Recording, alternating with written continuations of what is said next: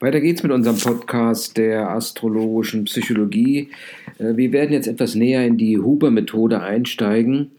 Und zwar haben wir das, ähm, ähm, das Fernstudium für den astrologischen Berater abgeschlossen und ebenfalls ähm, das Studium für den psychologischen Berater. Beide Male mit sehr gut, sodass ich jetzt mich entschlossen habe, noch weiterzumachen, und zwar mit der astrologischen Psychologie nach der Huber-Methode. Ähm, und von den ersten äh, Unterlagen, die ich gesichtet habe, habe ich festgestellt, es geht jetzt wirklich in die Tiefe.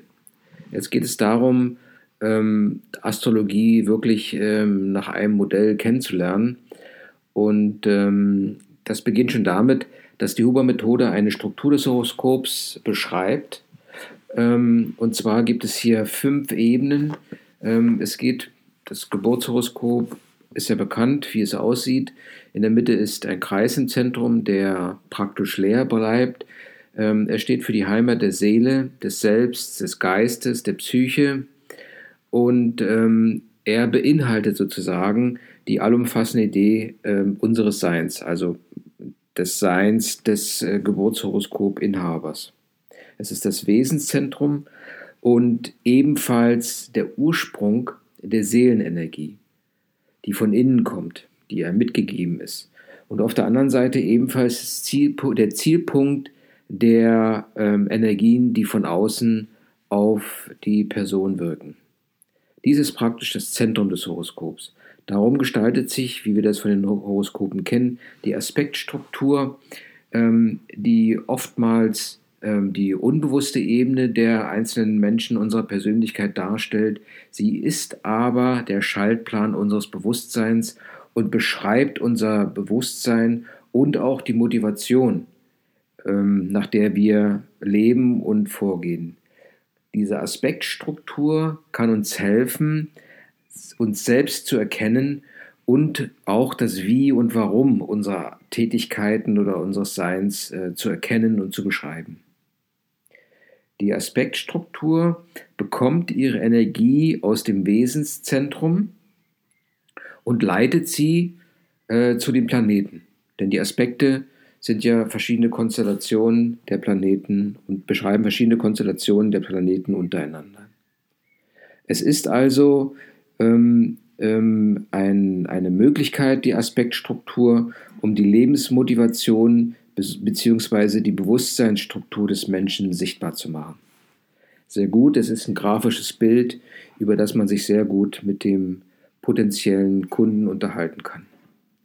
Als dritte Ebene, ähm, bei Huber wird das in Ebenen aufgegliedert, aber wenn man sich das Horos Geburtshoroskop ansieht, sieht man, dass man vom Inneren, vom Zentrum her, vom Wesenzentrum her über die Aspektstruktur äh, in den Bereich der Planeten kommt. Und die Planeten sind eigentlich äh, das Kernstück dieser ganzen Struktur. Ähm, sie bilden die eigene Identität, beschreiben die Talente und sind an sich die Teilpersönlichkeiten, die ich in mir habe. Es gibt verschiedene Arten der Planeten. Wir hatten ja gesagt, die persönlichen, gesellschaftlichen und äh, äh, transzendenten Planeten früher. Hier bei der Huber-Methode sind es die Persönlichkeitsplaneten. Hier wird die Sonne der Mond und der Saturn dazu gezählt. Ne? Die beschreiben das Ich mit seinen drei Schwerpunkten. Ne? Die sind die drei Schwerpunkte des Ichs, äh, die durch die Sonne, den Mond und den Saturn beschrieben werden. Und durch den Einsatz, durch den ausgewogenen Einsatz dieser drei äh, Planeten ähm, kann man das eigene Leben in die Hand nehmen und seine Richtung bestimmen. Es gibt die kreatürlichen Planeten, ähm, als zweite Ebene nach der Huber-Methode. Dazu gehört der Merkur, die Venus, der Mars und der Jupiter.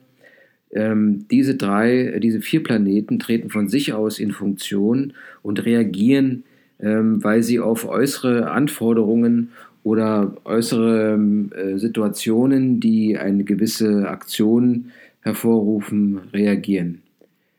Sie ähm, setzen letztendlich die Anforderungen des, der Persönlichkeitsplaneten um. Deshalb sind sie die kreativen, kreatürlichen Planeten. Sie sind Brennpunkte für, das, äh, für, die, äh, für die inneren und äußeren Energien, die durch Handlungen und Gefühle entstehen, mit denen der Mensch in Kontakt ist. Ja. Sie sind also praktisch die Teilpersönlichkeiten, mit denen man auf den verschiedenen Ebenen interagiert. Man sieht allerdings auch, dass die Handlungsfreiheit dieser Planeten eingeschränkt werden kann, wenn es äh, vor allem äh, ungeklärte emotionale Beziehungen, Bindungen gibt, die aus dem Umfeld sich ergeben können. Als dritte Planetengruppe werden die geistigen Planeten oder überpersönlichen Planeten beschrieben. Zu den Planeten gehört Uranus, Neptun und Pluto.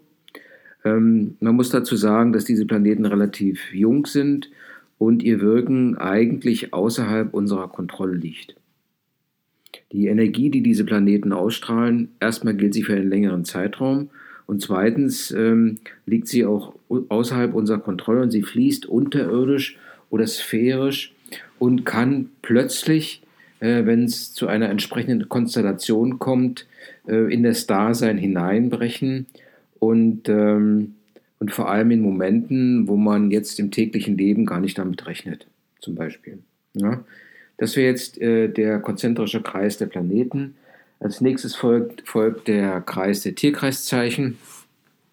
Die Tierkreiszeichen äh, repräsentieren das kollektive Unbewusste und sie stellen ähm, die ererbte Energie dar, die ähm, durch die Planeten ähm, dann zu einer gelebten Wirklichkeit wird.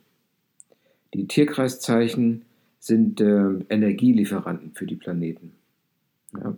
Sie beschreiben die Grundmentalität äh, der Planeten und, ähm, und dienen dazu, ähm, also deren, äh, die Energie der Tierkreiszeichen die, dienen dazu, die Potenziale der Planeten umzusetzen. Sie symbolisieren genetische und psychische Prägungen in Verbindung ähm, zu den archetypischen Bildern der gesamten Menschheit. Ja, sie, sie lassen ähm, die Konstitution oder ererbte Strukturen oder energetische Muster des Menschen erkennen. Ähm, das, ähm, das Sonnenzeichen, also das Zeichen, in dem die Sonne steht, kennzeichnet unsere Mentalität auf der Denkebene.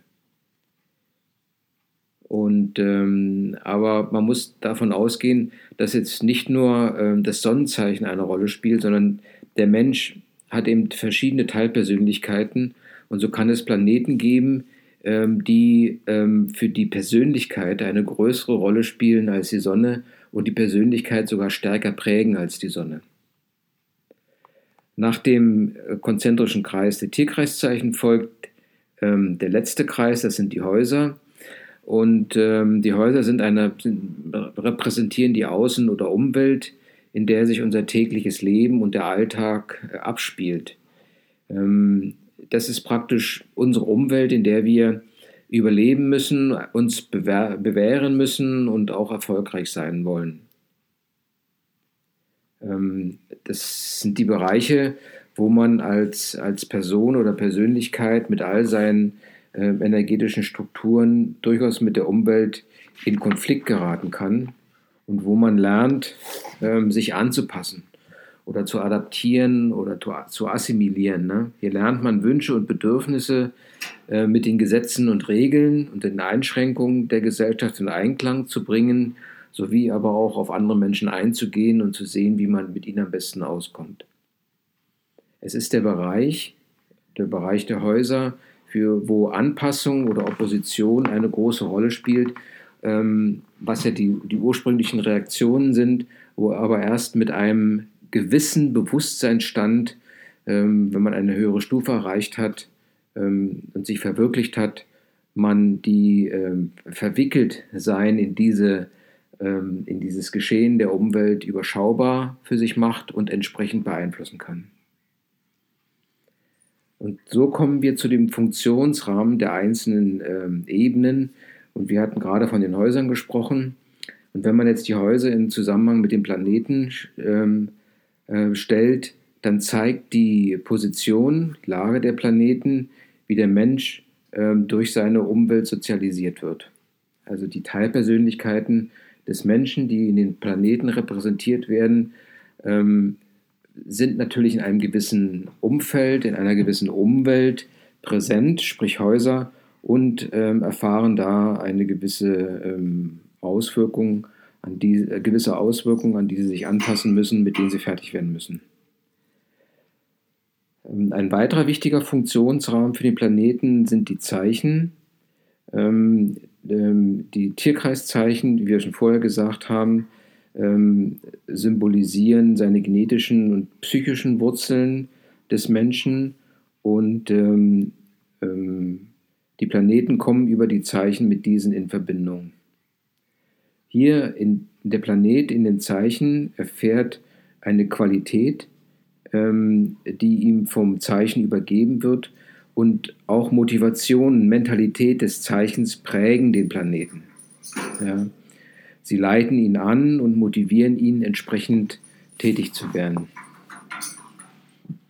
Und so wird es eben äh, sichtbar, vor allem in der, ähm, in der Aspektebene, die dann letztendlich zeigt, ähm, wie die Planeten untereinander ähm, sich beeinflussen und welche Motivationen herrschen und welche Aufgaben gestellt werden und ähm, zu bewältigen sind. Wenn man jetzt auf die Planetenebene Ebene selber nochmal achtet, also die Planeten ähm, selbst sieht und die Ak Aktion untereinander oder die Beeinflussung untereinander, dann muss man sagen, dass die Planeten die einzige physisch-kosmische Realität im Horoskop sind. Das, ähm, das ist ein ganz wichtiger Satz und das sollte sicherlich in jedem Gespräch immer der Ausgangspunkt sein, denn alles andere sind nur, wie die Häuser oder letztendlich auch die, die Tierkreiszeichen, ähm, sind grafische Konstrukte, die eigen, einfach ähm, gewisse Abläufe, Beziehungen und Proportionen veranschaulichen sollen. Die sind sicherlich über viele Jahrhunderte gewachsen und, und verkörpern ähm, einen gewissen Erfahrungsschatz der Menschheit, aber die einzige physisch-kosmische Realität im Horoskop sind die Planeten. Ja, und die Planeten wenn man sie jetzt in diesem menschlichen Kontext ähm, ähm, ähm, sieht, unter diesem menschlichen Aspekt sieht, sind Funktionsorgane von Körper, Seele und Geist. Ähm, und diese Funktionsorgane, die man auch als äh, Werkzeuge bezeichnen kann, ähm, haben alle Menschen. Sie sind damit ausgestattet und ähm, sie werden nur individualisiert durch ihre Stellung in den Häusern, in den Zeichen und letztendlich durch das Aspektbild, ähm, was die Einmaligkeit der Persönlichkeitsstruktur beschreibt. Ja, und das Aspektbild äh, zeigt den Schaltplan unseres Bewusstseins, ähm, unseres Bewusstseins, das sich aus den ähm, eigenen, aus den Beziehungen der, der eigenen Teilpersönlichkeiten ergibt. Letztendlich ähm, ist dies ein Energiefeld, ähm, aus dem sich die Lebensmotivation ähm, nährt. Ja, und dann kommen wir wieder zurück zu den Kreis in der Mitte, dem Wesenszentrum. Wenn das Wesenszentrum stark energetisch ist, werden auch die Aspekte entsprechend ähm, mit Energie versorgt. Wir hatten jetzt in der Hua-Methode auch die farbliche Gestaltung hier, rot, blau und grün. Ähm, das ist eine neue Dimension, ähm, die durchaus nochmal ähm, einen größeren Reiz ausmacht in der Interpretation des Geburtshoroskops. Demzufolge kann das Geburtshoroskop viele Hinweise auf Probleme geben, die der Mensch oder die Person bewältigen muss oder soll, um letztendlich ins Gleichgewicht mit der äußeren Welt oder in die Harmonie mit der äußeren Welt zu gelangen. Und ähm, um dieses Gleichgewicht zu erzielen, zeigt das Geburtshoroskop entsprechende Potenziale auf.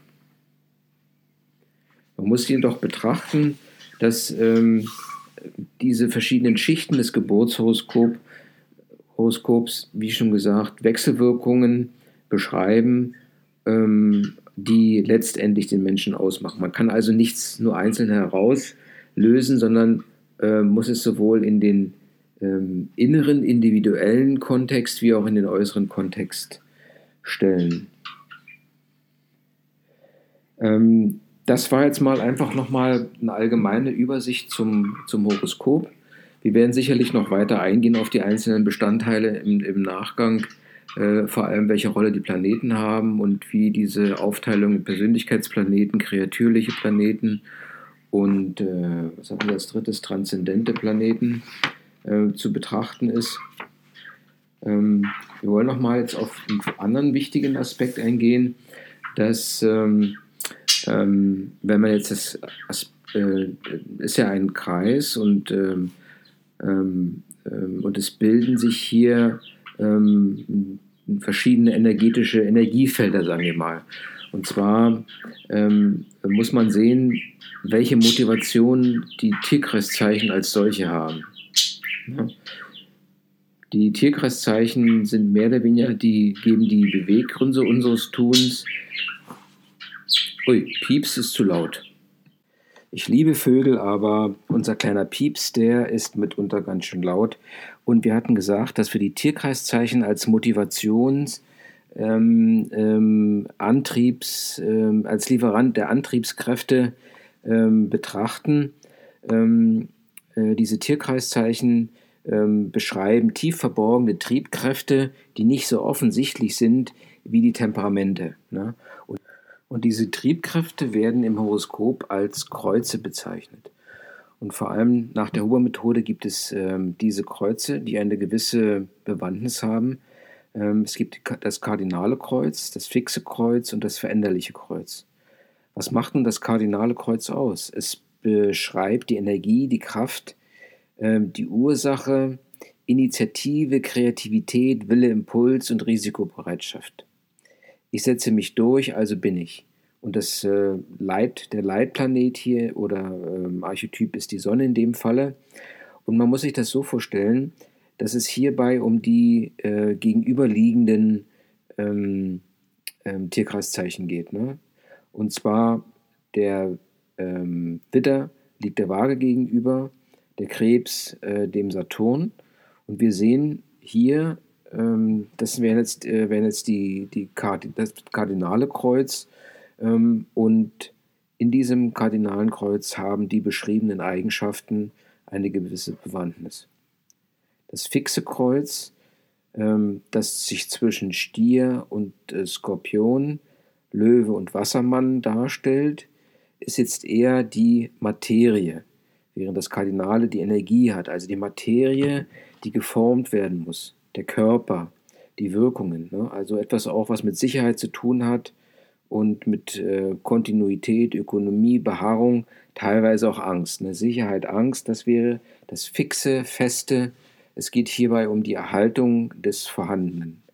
Man, äh, hierzu gehört eben der Saturn, der auch auf diese Art und Weise beschrieben ist. Ähm, einer, der ähm, sehr konservativ und erhaltend äh, als Planet zu betrachten ist.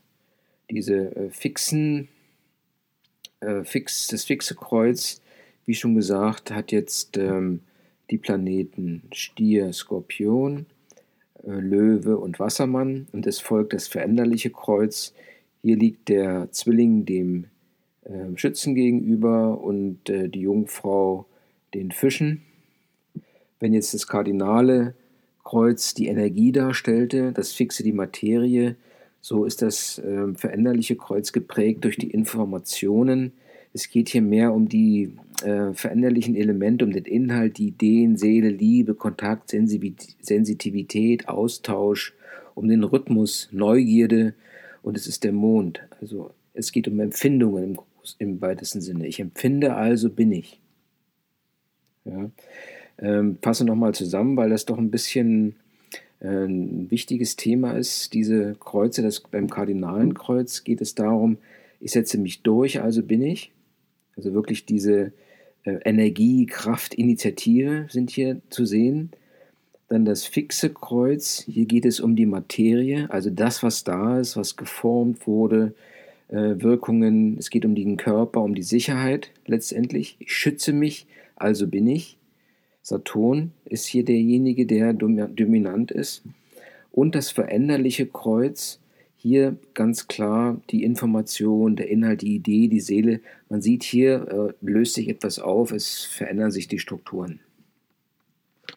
Zusammenfassend kann aber noch gesagt werden, ähm, dass die Motivation auf der Ebene der Kreuze kardinal, fix und veränderlich sind. Das sind, äh, sind zu verstehen als tiefliegende Eigenschaften des menschlichen äh, äh, Geistes. Sie beschreiben das Warum des Tuns.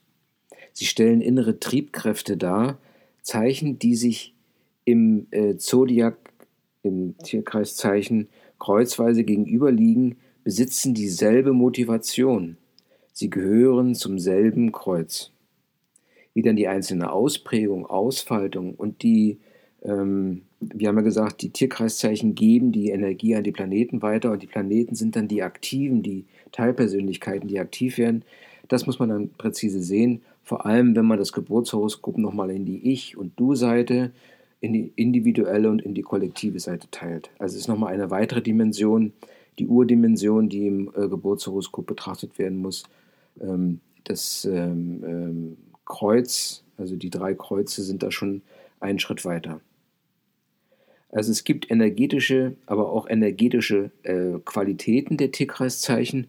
Und hier ähm, als zweites Thema nach den Kreuzen, die energetischen Qualitäten der Tierkreiszeichen, hier gibt es vier Möglichkeiten, äh, wie der Mensch seine Energie einsetzen kann. Und diese vier Möglichkeiten werden in vier Elementen gleichgesetzt, also den vier Aggregatformen der Materie. Sprich Feuer, Erde, Luft und Wasser. Die werden halt, äh, diese vier Elemente werden in der Astrologie als Temperamente beschrieben. Und hier spielt der äh, äh, Karl äh, Gustav Jung eine große Rolle, der zu dem Thema viel, ähm, viel geschrieben hat.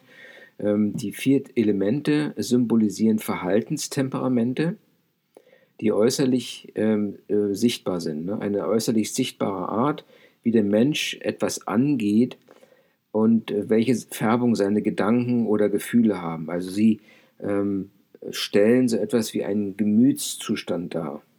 Ja? Ähm, welche typischen Verhaltens- und Reaktionsweisen ähm, auftreten können bei diesen Menschen. Und er zeigt äh, letztendlich, äh, beschreiben die Temperamente das Wie des Tuns. Ja. Und so gibt es halt die vier, äh, wie gesagt, Elemente, Feuer, Erde, Luft und Wasser, wobei das äh, Feuer den, den Choleriker beschreibt, ähm, jetzt nicht unbedingt als negativ, sondern ähm, äh, im Endeffekt ist der, ähm, der von einem Feuer-Tierkreiszeichen ähm, dominierte Initiativ, begeisterungsfähig. Diese Energien kommen, kommen rüber und werden in die, äh, in die Planeten hineingebracht ähm, es wird Enthusiasmus hineingebracht, er neigt mitunter auch zu Fanatismus und starker Ehhaftigkeit, aber er kann mit seinem Optimismus auch ähm, Leute, Menschen, andere Menschen motivieren, Initiator, Anführer, Vorbild sein. Das heißt also, das Feuer bestimmt, was läuft. Na? Das Feuer ähm, steht für intuitives Verständnis ähm, über seine eigenen Kräfte und Fähigkeiten ähm, das Feuer äh, verkörpert ein inneres Wissen, dass der Erfolg kommt. Man hat so ein gewisses gesundes Vertrauen in sich selbst, in die eigenen Fähigkeiten, ähm, mit den verschiedenen Schwierigkeiten fertig zu werden. Diese Feuertierkreiszeichen geben die Energie, die sich als Vitalität, Spontaneität ähm, durchaus ausdrücken kann, ähm, die natürlich dann auch etwas in, in, eine andere Richtung schlagen kann, dass man, man übertreibt und man dramatisiert leicht. Im Endeffekt sind, äh, prägen die, ähm, die Feuerzeichen ähm, Eigenschaften wie begeisterungsfähig, optimistisch, aktiv, kreativ, intuitiv, dynamisch, initiativ, positiv, kämpferisch, freiheitsliebend, vorwärtsstrebend und durchbrechend. Na? Und wir wissen, dass die Feuertierkreiszeichen der Widder, der Löwe und der Schütze sind. Natürlich alle in einer anderen Ausprägung.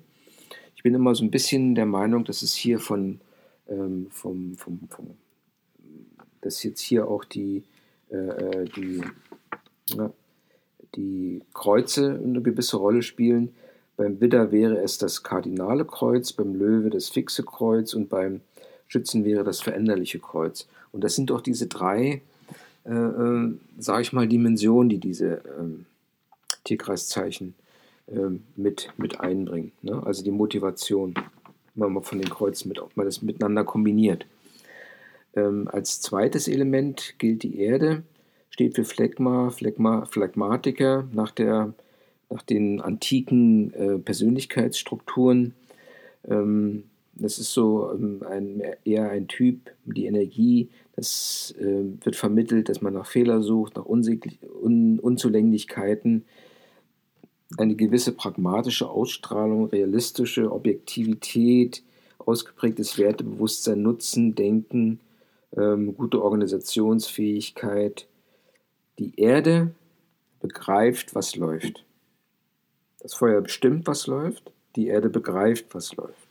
Sieht also das Realistische und ähm, ähm, hat also ähm, einen gewissen Realitätssinn, muss alles anfassen, um es auch zu glauben, ähm, will gern analysieren, die Geheimnisse wegnehmen, Teile zerlegen, um das gesamte, das gesamte System zu begreifen. Er ist ein Realtyp, praktisch feinfühlig, ähm, fühlig, finde ich feinfühlig, realistisch, gut organisiert, ähm, hat allerdings das Bedürfnis nach Stabilität, ist ausdauernd und beharrungsfähig. Realistisch, pragmatisch, ökonomisch, geduldig, bedächtig, manchmal allerdings auch ein bisschen träge. Das wären die, das wären die, die äh, sage ich mal, die Energien, die von den Erde-Tierkreiszeichen auf die Planeten übertragen werden. Und hier sprechen wir vom Stier, äh, vom, äh, von der Jungfrau und vom Steinbock. Ne? Auch hier das gleiche wie beim Feuer. Ähm, der Stier wäre dann ähm, der Stier wäre ein fixes, die Jungfrau wäre ein veränderliches und der Saturn ein kardinales ähm, ähm, Bestandteil des Kardinalen, eines kardinalen Kreuzes. Auch hier sieht man die Unterschiede. Es verändert sich ein bisschen, es ist nicht diese gleiche Reihenfolge wie beim Feuer, aber sage ich mal, das, ähm, das Dominierende wäre hier der Saturn und das Veränderliche wäre in dem Falle die ähm, Jungfrau, was auch interessant ist. Ne, der Saturn, äh, nicht der Saturn, sondern der Steinbock ähm, ist eben halt, wenn man von dem, äh, vom Kreuz ausgeht, ähm, etwas ängstlich, sicherheitsbedürftig und so weiter und so fort. Ähm, das vierte Temperament wäre die Luft, wird durch den Sanguiniker repräsentiert. Ähm, äh, der Sanguiniker nimmt manches auf die leichte Schulter, verharmlost, ist theoretisch teilweise unverbindlich, sprachgewandt auf alle Fälle. Hier ist die Kommunikation angesiedelt. Diese Energie ähm, ähm, treibt ihn so ein bisschen an zur Oberflächlichkeit, äh, mitunter Verhältnislosigkeit, aber das logische Wissen und das analytische Wissen ist ausgeprägt. Das nutzt er, um Zusammenhänge herzustellen, die dann kommunikativ wieder genutzt werden. Luft erkennt, was läuft. Na, wir haben gesagt, das Feuer bestimmt, was läuft. Die Erde begrüßt, begreift, was läuft. Und die Luft erkennt, was läuft. Also hier ist mehr dieser äh, Bewusstseins, die bewusstseinsdominierte ähm, Herangehensweise an die Dinge zu betrachten. Die Luft, kann man sagen, ähm, ist eben geprägt, ähm, ähm, sprich die Lufttierkreiszeichen sind eben geprägt äh, vom, vom Denken, kommt energetisches Denkkraft mit rein, Kommunikationsfähigkeit, auch dieses rationale Herangehen auf verschieden, an verschiedene Sachen spielt hier eine Rolle. Ähm, ähm, mitunter sind Gefühle und Regungen so ein bisschen unterrepräsentiert ähm, es scheint so, dass derjenige auch etwas Angst hat, ähm, Gefühle, dass derjenige Angst hat, auch entsprechend Gefühle zu artikulieren. Ne? Er nimmt, das gilt sowohl für die eigenen wie auch für die für fremde ähm, Gefühle.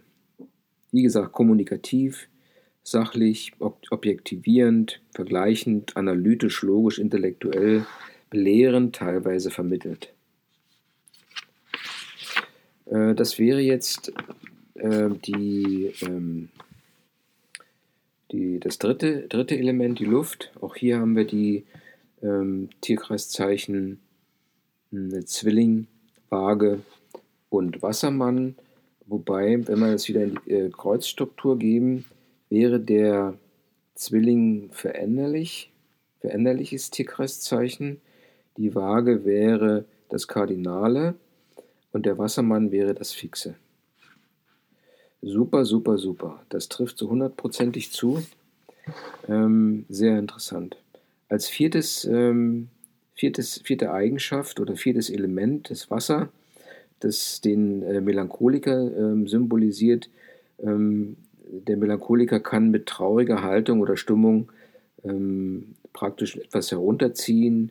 Er ist allerdings auch fein und empfindsam. Ähm, die Energie ist eben passiv aufnehmend, äh, so ein bisschen aufsaugend, mitunter tiefgründig, gefühlig, stimmungsschwankend, abhängig. Ähm, ein natürlicher Psychologe eigentlich, er kann gut zuhören. Und das Wasser spürt, was läuft. Ne? Wir hatten das Feuer, bestimmt, was läuft. Die Erde begreift, was läuft. Die Luft erkennt, was läuft. Und das Wasser spürt, was läuft. So wären das einfach auch von den, von den Temperamenten her und die vier Elemente einzuordnen. Der, ähm, ähm, beim Wassertierkreiszeichen sind es eben die Energien, äh, dass jetzt äh, menschliche Werte große Bedeutung haben in den Beziehungen, dass auch Mitleid äh, durchaus eine Sensibilität da ist, äh, genauso wie Mitleid. Ähm, muss man aber nicht unbedingt als Warmherzigkeit bezeichnen, sondern ähm, auf Einsicht beruhen sozusagen. Mitunter sind die Emotionen auch entsprechend da. Man, das kann auch zu Überreaktionen kommen ähm, wenn es in, mit den Emotionen so geht, mitleidig, launenhaft, auf der anderen Seite aber auch fantasievoll hingeben, bequem, schutzbedürftig, verletzlich und zurückhaltend. Na, das wäre das Wasser. Ähm, und hier haben wir den Krebs, den Skorpion und die Fische.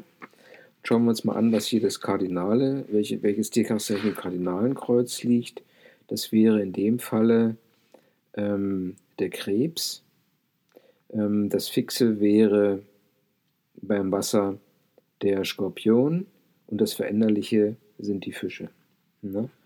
Und interessant, ähm, das Veränderliche wären die Fische und auch die äh, Jungfrau, der Schütze. Der einzige, der nicht ähm, reinpasst, sind die Zwillinge. Jo, das war jetzt einfach nochmal so eine Art ähm, Abriss über ähm, eine allgemeine Einführung wiederum in das Horoskop, etwas tiefgründiger. Als Neues sind hinzugekommen jetzt äh, das Kreuz und die, die Kardinale, fixe und veränderlichen Kreuze, dann die energetischen Qualitäten der Tierkreiszeichen.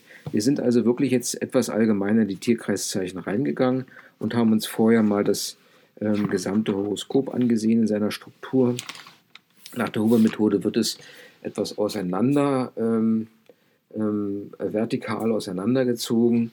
Ähm, natürlich ähm, dient das einfach, eigentlich ein interessanter Ansatz. Ähm, wenn man jetzt mit der Planetenebene anfängt, dann kann man sagen, okay, gehe ich erstmal in die Struktur rein. Das heißt, in, den, in die Person rein, indem ich mir die ähm, Aspekte und das Wesens, äh, Wesenszentrum ansehe. Das wäre praktisch die nach innen laufende Bewegung und die nach außen laufende Bewegung würde dann über die Tierkreiszeichen die die entsprechenden Energien für die Planeten, für die Teilpersönlichkeiten bereitstellen, ähm, sowie ähm, ähm, für die Häuser, die ja letztendlich ähm, ähm, die Bereiche darstellen, wo man ähm, als Horoskopinhaber aktiv werden sollte. Jo, eigentlich eine sehr, schöner, sehr schöne Sache. einen Satz wollte ich nochmal wiederholen. Und zwar beruht es darauf, gerade wie ich es beschrieben hatte, ne, wenn man von den Planeten ausgeht, denn die Planeten sind die einzige physisch, ähm, physisch äh, kosmische Realität im Horoskop. Alles andere sind eben nur grafische Konstrukte, äh, die Abläufe, Beziehungen und äh, Proportionen veranschaulichen sollen. Ja, ähm, die Planeten sind dann halt die Funktionsorgane des Körpers, die jedem Menschen gegeben, mitgegeben sind und ähm, die halt in ihren Stellungen untereinander ähm, zu den, in den Beziehungen zu den Tierkreiszeichen und zu den Häusern entsprechend individualisiert werden. Jo, no, das wäre es jetzt wieder gewesen ähm, mit dieser Episode. Danke fürs Zuhören. Wir machen weiter. Hokido.